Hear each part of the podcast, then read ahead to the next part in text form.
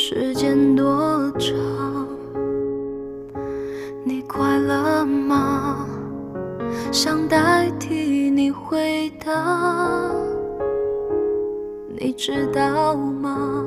哈喽各位听众大家好欢迎收听星火电台我是小桃子。今天啊小桃子给大家带来一个关于北漂的故事。这个故事呢，是一个北漂姑娘告诉我的，这是她自己的故事。希望大家能够听到这个故事后啊，也能够有或多或少的启发。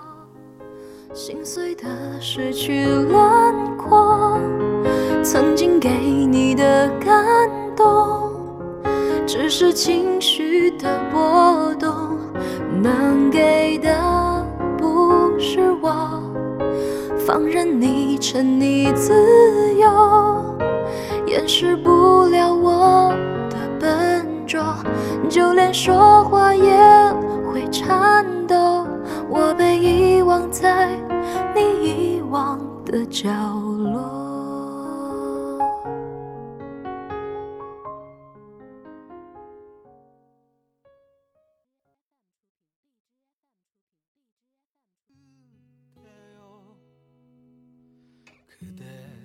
不知不觉，毕业已经六年了。从上大学到毕业工作，我在北京已经待了十年。前天，我和公司申请补休，提前回家过年，拉着行李箱回到了家乡。曾经在这个公众账号上，我看到过一句话：我觉得拖着行李箱走在路上的那些人，无论男女老少，都是有故事的人。于我而言，其实哪有那么多故事，不过都是苟且而已。在乡道上。我遇到了一些我的小学同学和儿时的玩伴，我和他们打招呼，有的已经不认识我了，有的也只是匆匆向我点头微笑，然后赶紧走了过去。有的和我寒暄了几句，不过都是客套罢了。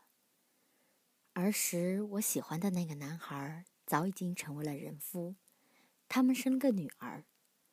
我想和他们聊聊天，可是他们却选择拒绝了我。他们不愿意和我有太多的交集，他们也许认为我们之间早就不是一个世界的了。我拉开尘封的抽屉，拿出小学的毕业照，细认每一个同学的名字，回忆之前在这个村子里发生的所有事情。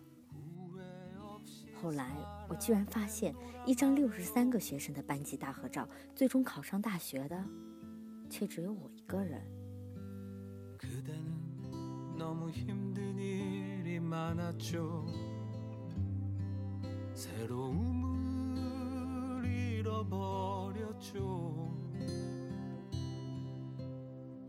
这个故事还要从太爷爷的那点说起。太爷爷是个读书人，喜欢写字，当时就在家里备了笔墨纸砚，还有一张红木的桌子。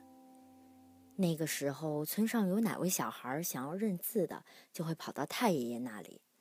太爷爷凭着书生之力，一生向善。到了爷爷这一代，逢上了文化大革命，因为家里有笔墨，有红木桌子，被打成了地主。爷爷考上了大学，在上火车的前一刻，被红卫兵拉了下来，绑了三天三夜。如果上了火车，那就是右派。家里的亲人也会因此受到了牵连。爷爷开始回到了村子吃大锅饭，加入了集体活动，每隔一个星期就会被捉去写大字批斗一下。后来小平爷爷回到了北京，改革开放了，县里的干部邀请爷爷去教育办工作，爷爷选择了拒绝。爷爷和我说，那时候我们都是一颗棋子。这片天还不知道是左还是右的，万一又闹一场文革可咋办？后来爸妈结婚了，并有了我，家里开始养鸡、养鸭、种田。小学的我是在这个村子里面上的，这座小学一年级、二年级、三年级在同一个班上课，四年级、五年级、六年级在另外一个班上上课。整个学校就只有两个班，一年级的功课是二年级的教，二年级的功课是三年级的教。那个时候，语文老师上课操着一口不纯正的普通话，数学老师上课没两句就开始爆脏话。那个时候我还分不清楚什么叫做公办老师和代课老师，后来才知道整座学校只有一名公办老师，那个就是校长，校长还是隔壁村的校长。那个时候我放学一回到家，爷爷就拿着棍子站在我的背后，我一偷懒儿他就打我。每逢周末，爷爷就拿出被老鼠咬过的绿皮本子教我认古文。我说：“爷爷，考试不考这个。”学这个上不了初中。爷爷哼哼唧唧地说：“怎么会？我们以前都是看这个的呀。”后来我一考试不及格，哭的不是我，是我爷爷。再后来，我到镇上读了初中，教学环境就好了很多，老师大多都是师范职校出来的。那个时候，给我们小学上初中的名额就只有七个。我和其他六个同学就一起到了镇上读书，而剩下的大多数人都回去帮了家里干了农活，帮忙收割稻子。然后我考到了县上读高中，最后我到了北京上大学。这个就是我的读书生涯。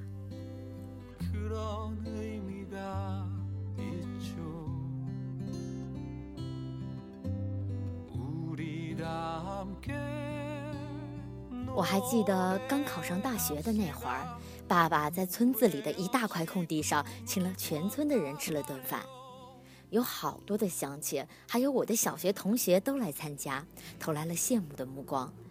村长让我在北京好好混，将来出息了不要忘了大家。如果可以的话，就把几个小学同学也带出这里。后来我才明白。我的小学同学们，我的儿时玩伴们，其实并不是他们不聪明，而是他们没有机会。我以为到了北京读大学就可以改变这个世界。刚上大学的那会儿，老师问我们为什么想要报考这间学校。当然，我的学校不是清华，也不是北大。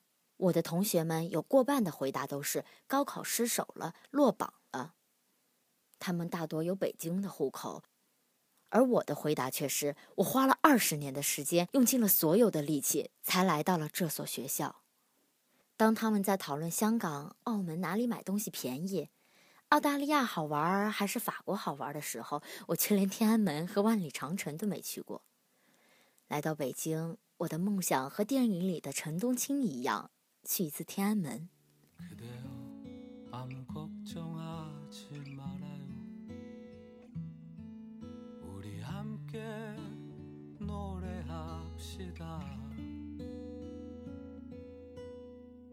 毕业一年，我住在六环的一间十平方的出租屋内。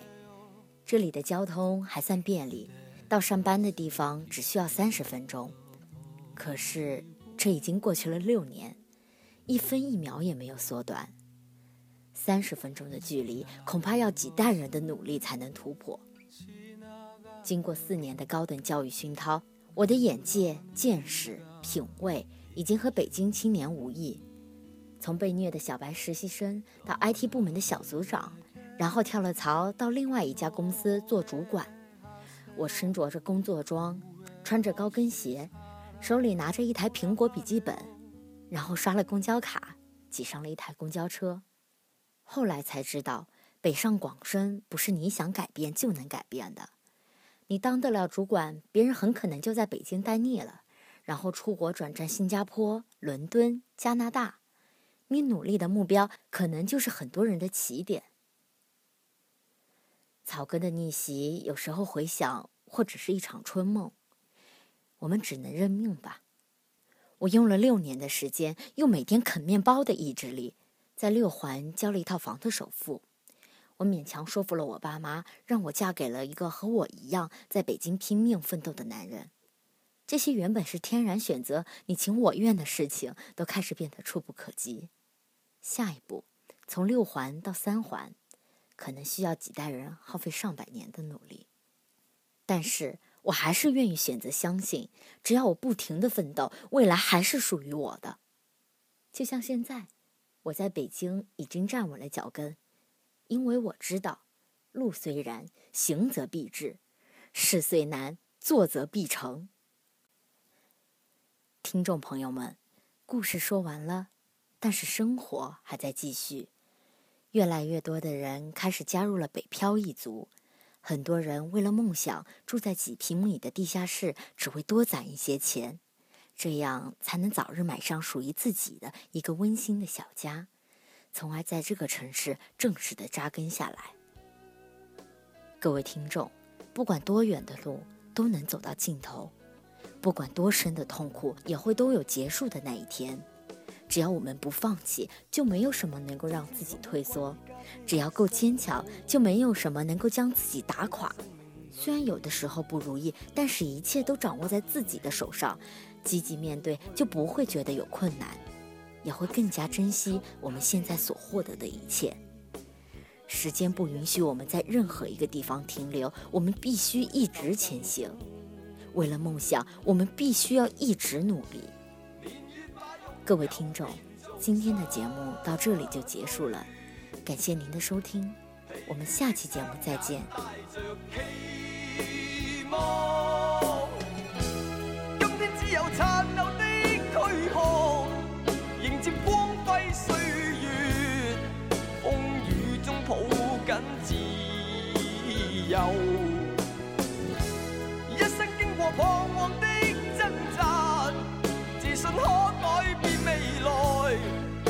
谁又能做到。